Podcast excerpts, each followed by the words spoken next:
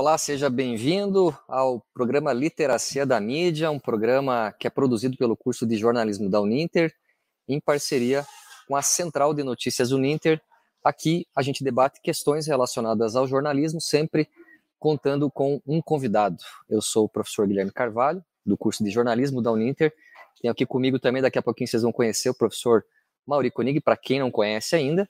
E lembrando que essa live ela pode ser conferida pelo canal do curso de jornalismo no YouTube e também pelo Facebook da Rádio Uninter. Você também pode conferir a, a reexibição ou outros programas que já foram gravados aqui uh, pela TV Profissão e também pelos canais associados. Você pode participar ao vivo pelo chat do YouTube, enviando perguntas, comentários, enfim, a gente vai receber aqui as questões que vocês podem colocar para a gente no chat lá do YouTube e eh, a gente vai selecionar algumas dessas participações aqui. O tema de hoje é os desafios do acesso à informação e o jornalismo.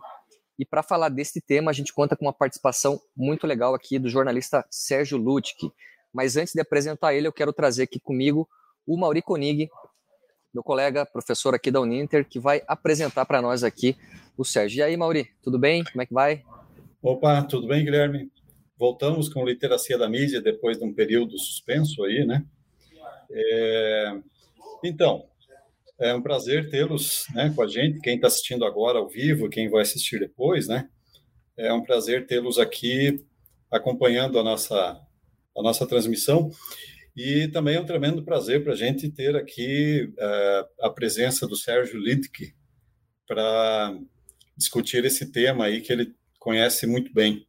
O Sérgio Lidke é jornalista com Master em Gestão de Negócios Jornalísticos pela Universidade de Navarra e MBA em Marketing Digital pela Fundação Getúlio Vargas. Foi editor de livros, editor de internet e inovação do Grupo RBS e editor de plataformas digitais da revista Época do Grupo Globo. Também coordenou o Master em Jornalismo Digital da Easy Business School e o Digital Video Accelerator, Accelerator do Facebook, junto com a International Center for Journalists. Como pesquisador, ele estuda novos meios jornalísticos digitais no Brasil. Atualmente, ele lidera a consultoria de mídia digital intersetores e é editor-chefe do projeto Comprova, que a gente vai falar bastante sobre isso ao longo da conversa. O projeto Comprova é uma coalizão de 24 meios de comunicação para verificar conteúdo falso sobre políticas públicas nos meios digitais. É, ele também é coordenador acadêmico dos cursos da Associação Brasileira de Jornalismo Investigativo. Então, essa é uma breve síntese do nosso convidado que vai entrar conosco aqui na tela agora. Obrigado, Sérgio, pela, pela, pelo aceite aí de participar do programa para essa discussão. Bem-vindo. Obrigado pelo convite, um prazer estar aqui conversando com vocês sobre esses temas tão importantes. Muito obrigado. Bem, obrigado ao Sérgio pela participação aqui, ao Mauri também pela apresentação. Sérgio, vamos dar início aqui então à nossa conversa. É, uma das primeiras questões que eu queria trazer contigo aqui para a gente discutir, com quem está participando também, é, tem a ver com esse tema, né, os desafios é, atuais no acesso à informação. Na tua opinião, o que, que é hoje um desafio para os jornalistas, né? Quando a gente fala de acesso à informação, pensando aqui não só acesso à informação é, em instituições públicas, que, é, enfim, a gente teve alguns avanços nos últimos anos, né, com lei da transparência, com algumas outras obrigações para os gestores públicos no, no, na, na, no, sentido de ceder informações, mas também do ponto de vista do, da, da, rotina produtiva, né, daquilo que o jornalista também pode ter acesso, daquilo que ele consegue apurar, daquilo que ele consegue levantar em termos de informação. Bom, eu acho que os é, é difícil é, tentar resumir isso em um único desafio. É, os desafios são muito grandes, mas é, passam, por exemplo, por sustentabilidade do jornalismo, é, passam por preparo né, da, da, dos profissionais, dos jornalistas, mas eu diria que se eu tivesse que escolher um dos desafios, eu acho que é a, a questão da confiança, da credibilidade.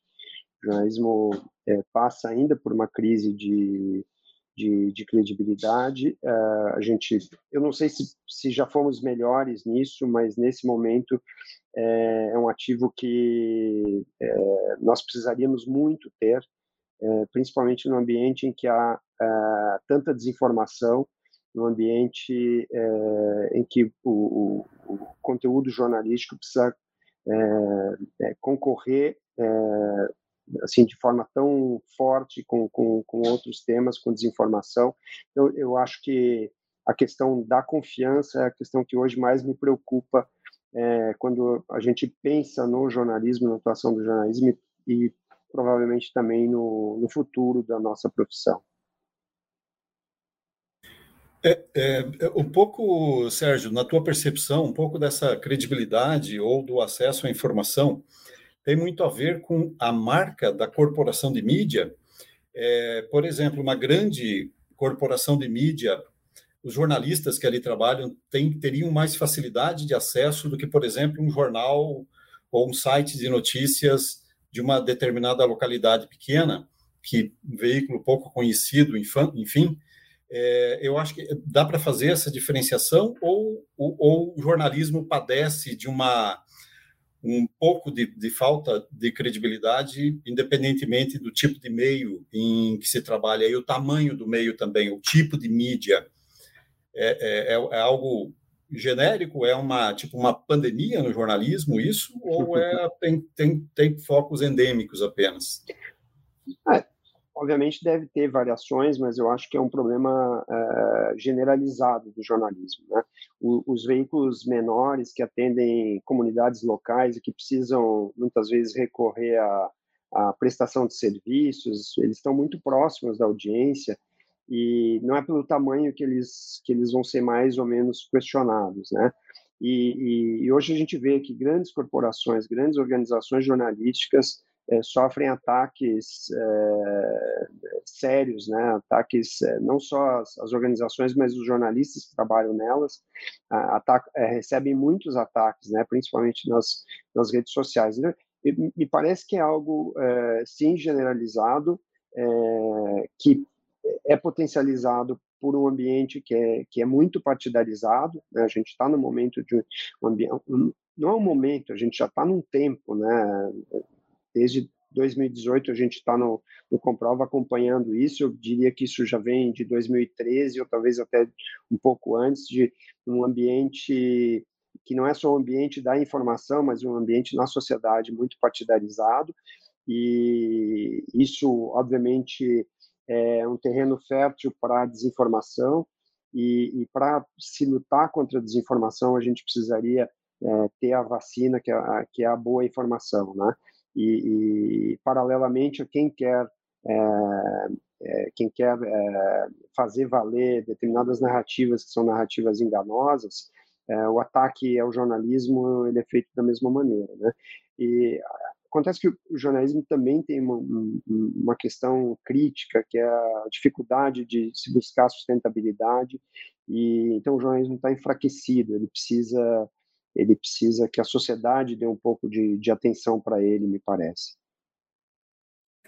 É, tanto que a gente não vê só ataques é, de instituições, né, ou de gestores públicos, né? Recentemente tem várias imagens aí de jornalistas sendo ofendidos, sendo agredidos. Acho que há um, há uma, uma, uma, é, é, uma, uma, uma enfim, um sentimento, né, ou um sentimento público aí talvez de, de parte da sociedade, é claro, de tentativa de depreciação do jornalismo. Eu, eu, eu, eu, compactuo dessa mesma percepção, assim, né? E que é, é uma coisa diferente do que a gente tinha visto, assim, do, do, que era antigamente, né? A gente não via é. tantos ataques, tanta mobilização, tanta ação de anônimos, por exemplo, contra jornalistas, né? É que antigamente a gente tinha na media, a mediação jornalística era o único caminho. A partir do momento da ocupação da, da, das redes sociais, em que as pessoas passam a ser elas próprias um canal de mídia, né? Elas uh, constroem o seu capital social, têm as suas redes de influência, é, isso mudou. Então é uma concorrência direta com, com, com o jornalismo, né? A, a, a, desintermediação é, desse lado faz uma concorrência direta com o jornalismo. E, e, o jornalismo é a única forma de contenção para quem quer semear desinformação. Né? A gente não tem pessoas é, formadas mediaticamente, né? O nome desse programa aqui tem tudo a ver com isso. A gente não tem pessoas formadas mediaticamente, as pessoas não têm consciência da responsabilidade que elas têm na distribuição de determinados conteúdos. As pessoas so sofrem é, um assédio dos desinformantes muito forte, né? É, que vão formando grupos, vão isolando essas pessoas para poder é, fazer valer as suas narrativas. Então, o jornalismo ele poderia ser, ele poderia ser a contenção desses desses grupos, desses canais que semeiam desinformação e, e, e para isso ele precisa ser atacado, quer dizer, atacar a credibilidade é, do jornalismo faz parte desse processo de implantação das, das narrativas. Óbvio que o jornalismo ele tem também suas culpas, né? É, tem, ou, ou, suas responsabilidades, talvez, né? a gente pudesse chamar assim. É, o jornalismo colaborou, ao não saber lidar com a desinformação, principalmente, ele colaborou muitas vezes, né? Na medida em que é, se utilizou muito do jornalismo declaratório, né? Foi veículo para levar a desinformação quando ela vem de autoridades ou de fontes reconhecidas. Então, é, há, um, há, uma responsabilidade do, do, do jornalismo nessa, né, nesse estado de coisas, né? Mas ele ainda é, é e provavelmente sempre será a, a, única forma, que é a melhor barreira para a desinformação. Né? Então, e ele precisa ser forte, ele precisa, as pessoas precisam é, confiar nele, ele precisa estar tá aberto para o que as pessoas estão estão sentindo, né? Precisa é, precisa ser transparente. Tem uma série de coisas que o jornalismo tem que fazer para, eu acho que readquirir ou adquirir a confiança é, necessária para poder enfrentar esse estado de coisas. Mas essa, essa transparência, Sérgio, que você comentou agora, é associado com o termo que você usou na tua fala anterior, a sustentabilidade, né? Todos os, os, os grupos de mídia, sejam pequenos, médios ou grandes, eles precisam se sustentar financeiramente, né? E é, é histórico no Brasil há uma, uma grande dependência, em alguns meios mais do que outros, a dependência do poder público como injetor de, de, de, de recursos, né? É, isso, isso também ajuda a minar um pouco essa, essa credibilidade e, é, dependendo do governo de plantão, isso pode minar essa sustentabilidade em alguma medida, o que acaba baixando o nível de qualidade do jornalismo, enfim. Vou usar um exemplo sem citar números, enfim, mas algo que eu já debati com alunos em sala de aula, um exemplo claro é o governo que aí está. Assim que o governo, no primeiro ano que o governo Bolsonaro assumiu, a, a, as verbas públicas do governo federal para as organizações Globo, por exemplo, caíram muito. Ao passo que é, outras duas emissoras concorrentes que estavam alinhadas ao governo entrante, a, notadamente a Record e o SBT, tiveram suas verbas oficiais elevadas, né?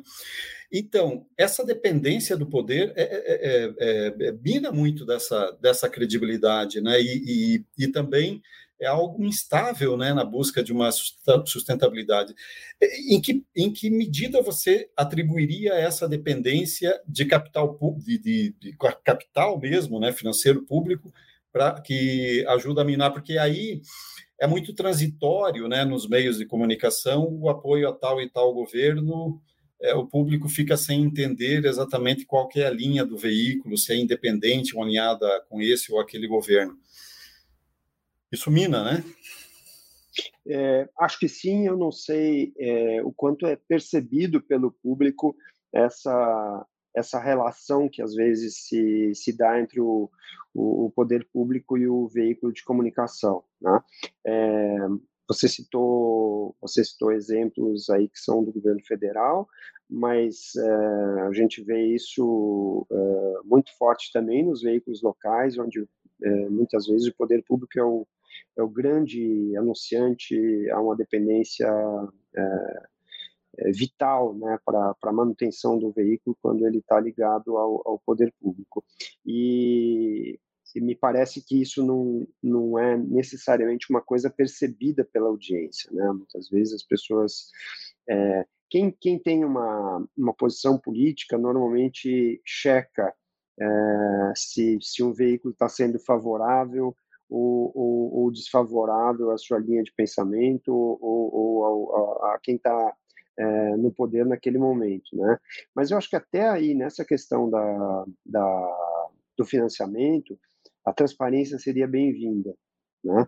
E, e, aí eu trago no comprova a gente a gente assumiu alguns compromissos com transparência é, que são visíveis em todas as verificações que a gente faz, né? A gente é, diz sempre no, no, corpo da reportagem é, como a gente fez a verificação, né, com todas as fontes que a gente ouviu, é, as, as, fontes de dados que a gente acessou, todas essas coisas, buscando fontes primárias e sempre oferecendo links para que as pessoas possam checar elas próprias se aquela investigação ela foi bem feita, se os dados estão corretos, e o porquê nós investigamos algo, né, o que, que nos levou a investigar. É, por que, que a gente achou que, que aquilo deveria passar por uma verificação. É, é uma coisa simples, é uma coisa que muitas vezes se repete, mas é muito importante é, dizer isso para a nossa audiência. As agências de, de, checagem, como um todo, elas têm os compromissos, e principalmente quem está ligada à IFCN, que é um, um órgão que certifica né, as, as, agências de checagem no mundo inteiro, é, ela tem umas exigências, né, uns compromissos de, de, de padrões de atuação. Né? E dentro desses princípios, desses compromissos, está também a, a, a, transparência com as, as fontes de financiamento. É, isso, não, obviamente, não livra de, de, de elas serem atacadas ou não, mas é muito diferente quando você deixa claro que você está sendo financiado é, por este ou aquele organismo, por este ou por, ou, ou, ou, ou, por aquela instituição, ou de onde você obtém os recursos, né? E é importante também é, esse tipo de coisa quando um veículo de comunicação ele precisa fazer a, a virada de chave, é, porque ele passa a depender é, menos da, da, da, publicidade, porque essa publicidade ela ela ela está estancando, ela já não, não vem tanto para os veículos e ele passa a depender mais do, da audiência, né, da, do, do, que ele pode obter com a audiência, seja por assinaturas, por crowdfunding, é, por alguns serviços de, de, de membros e tal. Né? Então, ele precisa ter essa essa, esse compromisso com a transparência, ele precisa seguir esses compromissos, né? precisa, é, isso precisa ser algo que seja consistente para que ele possa, inclusive, obter outras fontes de, de receita que o deixem mais independente, né, ou menos dependente do, do poder público.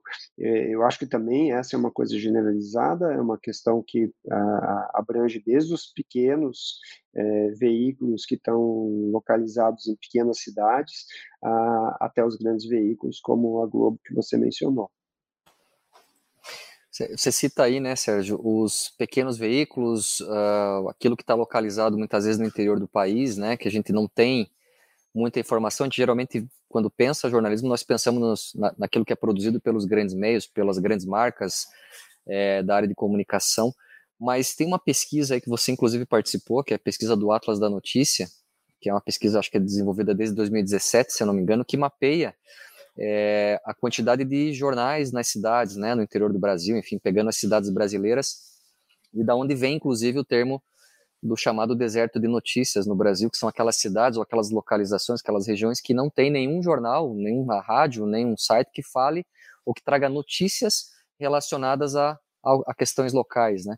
É, no último censo que foi feito agora pelo Atlas, é, é, verifica-se uma queda do, da quantidade de desertos, mas ainda assim a gente tem quase 3 mil cidades que não tem nenhum jornal local, e que, portanto, não tem produção de notícias ou de informação qualificada, né, de conteúdo qualificado para falar sobre o que está acontecendo na cidade. É, isso me parece um problema muito sério, né, de acesso à informação, de acesso, de acesso das pessoas, e sem considerar que naquelas cidades, como já apontou o Mauri, em algumas outras localizações, nós vamos ver jornais que são comprados, são financiados por, enfim, é, gestores públicos, né? Mas eu estou pensando num problema que é além desse ainda, que é o fato de que na cidade às vezes não tem nenhum jornal, né? E a gente vive quase que um caos informativo nessa situação, porque daí você tem tudo menos jornalismo nessa história, né? É rede social, é conteúdo circulando em tudo que é lugar aí e tal. e sem que, sem que haja um trabalho eh, profissional nessa história. Então, é, é, enfim, eu fico pensando, né, que que gente, qual é o nosso papel nessa história, né, o que, que a gente pode fazer em situações como essa, porque, por exemplo, o Projeto Comprova, assim como várias outras iniciativas que nós pod poderíamos listar aqui de checagem de, de informações, checagem de fatos, estão é, se baseando, sobretudo, nos grandes temas, né, naquilo que realmente circula nacionalmente aí nos, boatos ou nos, nos, nas chamadas fake news aí que circulam nacionalmente. E no âmbito local, né, como é que a gente resolve uma situação dessa? Porque me parece que quem tem condição de fazer isso é o jornalismo, mas quando você não tem jornalismo, que é o caso dessas 3 mil cidades, para não falarmos daquelas em que os jornais muitas vezes falam a língua do, do poder público ali, como é que a gente resolve uma situação dessa? É, a, a, o Atlas da Notícia ele é um censo que tem sido feito anualmente, essa foi a quinta edição, e a gente colocou um, um, uma lupa nas cidades que, que nós tínhamos até o, o, o, ano passado como desertos de notícias, que são, isso como você bem pontuou, cidades onde não há informação jornalística produzida sobre o local em que as pessoas vivem. Né? A gente identificou uma, uma, uma redução nisso e uma ocupação desses espaços, desses territórios pelo jornalismo online. É, isso não é necessariamente uma boa notícia, a redução dos desertos, porque é, o jornalismo online ele, ele floresce, ele cresce porque não há obstáculos de entrada quase. Né? Você pode, de um dia para o outro, lançar o seu produto. Se você tem é, uma rede, é, se você é uma pessoa que fale sobre um determinado assunto, ou você num determinado território tem alguma influência, você pode criar um veículo jornalístico e, e, e, e começar a produzir e, trabalhar em cima de, de, de uma marca, né? É, isso não quer dizer que você vá longe, né? porque tem essa questão da sustentabilidade, tem toda uma série de coisas que implicam, é, muitas vezes, em você não ter se preparado suficientemente para lançar um veículo, né? Pela, pela a, os poucos obstáculos fazem com que a gente relaxe em algumas coisas e, e pense em imediatamente criar alguma coisa sem planejamento devido, sem investigação é, correta da capacidade ou da possibilidade daquilo se manter, né? E o, o grande problema é que se a gente consegue ter audiência não consegue ter sustentabilidade, a gente corre de novo para o poder público e acaba ficando refém, muitas vezes, das prefeituras. Né? Esses locais, eles são locais, é, os locais em que, em que não há produção de jornalismo, jornalismo local, eles é, hoje eles se baseiam ou, ou, se informam como? Se informam é, pelas redes sociais, por grupos de WhatsApp, né? É, e aí, sem nenhuma mediação, sem nenhum controle sobre aquilo que está é, correndo nesses grupos, então são, são campos férteis para desinformação, o que é um problema bastante sério.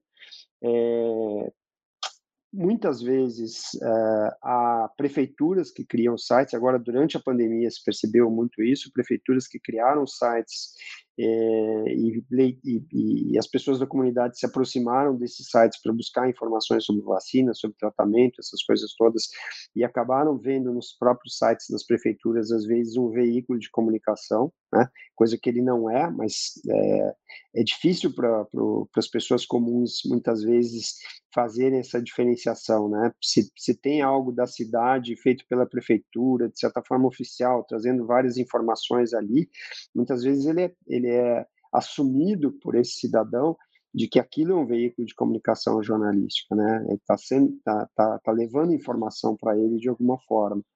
E, e, é um jeito de, de certa forma, enganar as pessoas, à medida que é, não é uma informação isenta, não é uma informação jornalística que que está se passando ali. Não estou dizendo que haja intenção das prefeituras em fazer isso, mas as pessoas são enganadas à medida em que elas é, não fazem a avaliação correta daquilo que elas estão recebendo é, por ali. Né? Então, é, o que eu acho que o Brasil deveria discutir, que é um tabu, porque o jornalismo também sempre quer é, se distanciar um pouco do poder público, pelo menos a redação quer, né? não sei se o departamento comercial é, quer, mas a redação sempre quer é, se distanciar do, do, do poder público e, e, ver o poder público apenas como uma das fontes, uma fonte interessada, mas uma das fontes importantes para o jornalismo. Nem, é... nem, nem, o comercial e muitas vezes nem o dono, né? Nem o proprietário, né? Não quer também né? distanciamento. Exatamente, é. Até eu porque às vezes que... ele, ele, ele é o próprio gestor público, né? Ele é o político às da vezes, sim. Né? Exatamente, exatamente. É, eu acho que a gente tinha que começar a discutir é, jornalismo, informação, principalmente informação local, como política pública. É, assim, é, ninguém gosta muito de, de enveredar por esse caminho, mas eu acho que está é, tá mais do que na hora da gente é, entender que é, informação é, informação produzida por jornalistas é, é algo é, quase tão importante como, como a, alguns serviços que o poder público oferece ou que o Estado oferece, como energia elétrica, acesso à internet, essas coisas todas. Né? Nós estamos num, nós estamos talvez num, num, momento em que, que a gente já não tem mais volta, assim, né? Eu não, não acredito que o jornalismo sozinho consiga é, se, se estabelecer ou se restabelecer para ser a, a, fonte principal de informação das pessoas, a fonte em que as pessoas vão buscar a informação para formar suas opiniões, para formar suas convicções e para tomar suas decisões. Então, eu, eu, eu acredito que, que a gente precise é, discutir isso para ou ter fundos ou ter maneiras de sustentabilidade do jornalismo, de, de, de, de é, de fomentar o crescimento do, do, jornalismo, principalmente nessas cidades. É uma cidade que tem 10, 15 mil habitantes, ela tem uma enorme dificuldade de ter um, um veículo jornalístico que ela precisa, ela precisa tanto quanto as outras. Né? É, essa cidade, é, ela não vai conseguir é, vender anúncios suficientes para dar manutenção, ela não vai conseguir é, comprar exemplares, não vai conseguir é, pagar assinaturas é, para sustentar um veículo jornalístico que, que tem ali dois, três repórteres para que, que possam fazer a cobertura daquilo que, que os habitantes da cidade precisam. É, ela, ela precisa de algum outro tipo de recurso e, e, muitas vezes o, o, o, esse um ou dois jornalistas que estão à frente de um veículo como esse, eles precisam decidir se eles vão entregar a notícia no dia seguinte ou se eles vão sair para para conseguir algum recurso para dar sustentabilidade e manutenção para esse veículo. Então, eu, eu acho que é, nós precisamos é, começar a discutir o, o apoio do Estado é, para o jornalismo, por mais que isso seja um tabu, é, não vejo não vejo hoje melhor alternativa do que se buscar isso, quer dizer, entender informação jornalística como um serviço público, como infraestrutura, né? É, não, não tenha dúvida, né? A informação tá é, norteia, né, as decisões das pessoas mesmo que elas não não percebam isso. E você acha que uma, uma, uma dessas saídas possíveis seria aquela, aquele, aquela proposta da FENAGE de criação de um fundo de fomento ao jornalismo é, para, de repente, levar, é, é, é, reduzir um pouco desse deserto de, de, de notícias que, tem, que temos no Brasil? Seria um caminho? O projeto da FENAG... Sérgio, Sérgio só, só, me permite, complementando essa questão, que eu, é, eu acho que também a saída é meio que por aí, né? A gente vê algumas outras iniciativas, Portugal fez isso, alguns outros países fizeram, né, esse investimento público em jornalismo e tal. É, eu acho que a grande questão aí é de que maneira você, você cria, por exemplo, um fundo como esse que a FENAGE propõe, ou permite que o Estado, de algum modo, financie o jornalismo sem que isso implique em favores é, políticos, né, em troca de favor, em compra ou aluguel da linha editorial de um jornal. Acho que esse é o, talvez seja o, o, grande nó da questão, né? É e, é, e é, e é, o que assusta, é o que assusta as pessoas, né? Mas a gente não pode se assustar com isso, acho que a gente tem que enfrentar, esse é um, é um, é um tabu que, que, a gente precisa enfrentar e ver se há alternativas, né? Ou uma formas, ou a melhor forma possível de se estabelecer isso, de modo que não beneficie, não beneficie é, quem está interessado em, em, dominar, né, em ter um lugar à mesa na, na, na no conteúdo, na, na, produção do conteúdo jornalístico e nem beneficiar a, a, a pessoas que estão ocupando cadeiras no Estado é, para que o noticiário os beneficie. Né? Mas eu acho que há, há soluções para isso e, e, e, acho que a gente precisa começar a discutir, começar a botar na mesa quais são as, as, as questões.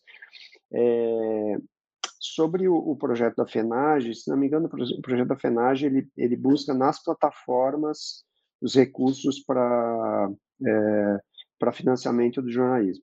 Olha, é, assim, eu, eu, eu acho que as plataformas têm é, com o que contribuir, porque elas e não porque elas sejam culpadas de, de, de, de terem absorvido é, a verba publicitária, né? É, elas fizeram isso com, com, é, com certo talento e, e, o jornalismo teve tempo de se preparar para isso. Mas o, as empresas jornalísticas sempre fizeram cara feia para as redes sociais, é, desde que eu me conheço por gente é, tem essa, essa discussão, desde que eu comecei no jornalismo tem essa discussão. É, os, os, os, veículos jornalísticos sempre foram muito refratários à ideia de, de, de utilizar coisas que, que, as plataformas estavam criando, então nunca houve oportunidade de surgir no jornalismo algum tipo de solução que as plataformas ofereceram para os anunciantes, para os anunciantes e para os, e para os, e para os cidadãos, né? Então, é, eu não, não, vejo, é, eu não imputo culpa às plataformas. Acho que elas são responsáveis, sim, por terem, é, de certa forma, retirado do mercado, que era o mercado jornalístico, a maior parte do bolo publicitário. É, acho que elas podem dar a sua contribuição, é, devem dar a sua contribuição, mas acho que elas sozinhas não sustentam o, o que a gente precisa. Tá? E, e tenho receio que aconteça, como em alguns países, em que alguns veículos uh, se beneficiem desse dinheiro nas plataformas porque eles têm mais audiência, ou têm mais condição de, de, de, de é, normalmente é mais audiência, mais poder para conseguir fechar esses acordos com as, com as, plataformas. As plataformas não vão fazer um, um, um acordo com um veículo pequeno de uma cidade de 20, 30 mil habitantes. Né? é um, um, um Facebook, um Google não vai sustentar um, um, um, uma iniciativa jornalística numa cidade desse tamanho, desse porte. Ela vai conversar com os grandes, os grandes veículos, aqueles que têm mais audiência, e, e eles provavelmente é, fiquem com todo esse bolo. Né? É, muitas dessas empresas que, obviamente, muitas ganharam dinheiro com o jornalismo e aplicaram em vários outros negócios. Né? Nós, nós temos um jornalismo pobre e muitas famílias que, que ganharam dinheiro com o jornalismo muito ricas. Né? Então, continuar é, propondo estratégias, propondo soluções que vão enriquecer ou, ou, ou, melhorar a vida de determinadas famílias, é, deixando de lado todo o resto, né, todo, todo o, o, essas metade das cidades brasileiras que hoje não tem nenhum veículo jornalístico, eu acho que é uma, uma questão que a gente é, deve considerar apenas como como algo a não seguir, né? não, não, não buscar esse caminho, pelo menos não prioritariamente. Né? Eu acho que o, o jornalismo local ele, ele, é, ele é fundamental para a construção da democracia, porque é, é, é com o poder público local que as pessoas se, se, se relacionam mais diretamente, né? É, onde elas percebem mais a presença do Estado, né? Então, é, eu, eu acho que essa é uma construção de, de, de baixo para cima, assim, né? Que a gente deveria olhar, bom, se, se é um tabu hoje é, tratar algum tipo de financiamento de, de fundo de fomento para o jornalismo nas cidades em que o jornalismo já está operante e com certo com uma certa vitalidade, que pelo menos a gente olhe para essas cidades que não têm hoje nenhuma nenhuma fonte de informação é, mediada por, por, algum veículo jornalístico, né? Até para criar um, um, mercado local, né, jornalístico, né, Sérgio? Quer dizer, um público consumidor, quer dizer, que vai fomentar audiência, que vai gerar interesse também de anunciantes e por aí vai, né? Exato. Sérgio, quero agradecer aqui a tua participação. A gente está chegando ao final da nossa conversa. É, te agradecer aqui pela participação e, e deixar aqui para você um, um, recado, um espaço para você, enfim, deixar uma mensagem, um recado aí para o pessoal que está acompanhando. Ok, bom, passou muito rápido.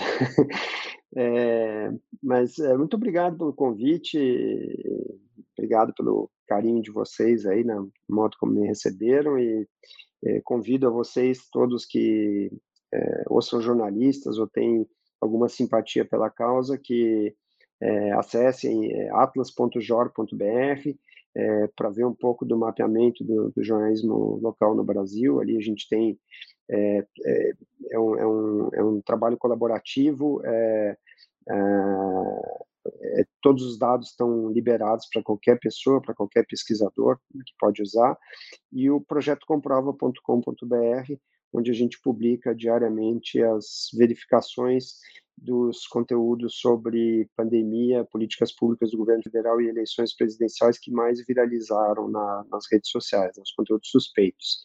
E ali a gente tenta trazer mais evidências, mais contexto para que as pessoas possam entender se aquilo é enganoso, é falso, ou se é verdade, no fundo das coisas. Muito obrigado aí pela, pelo convite de vocês.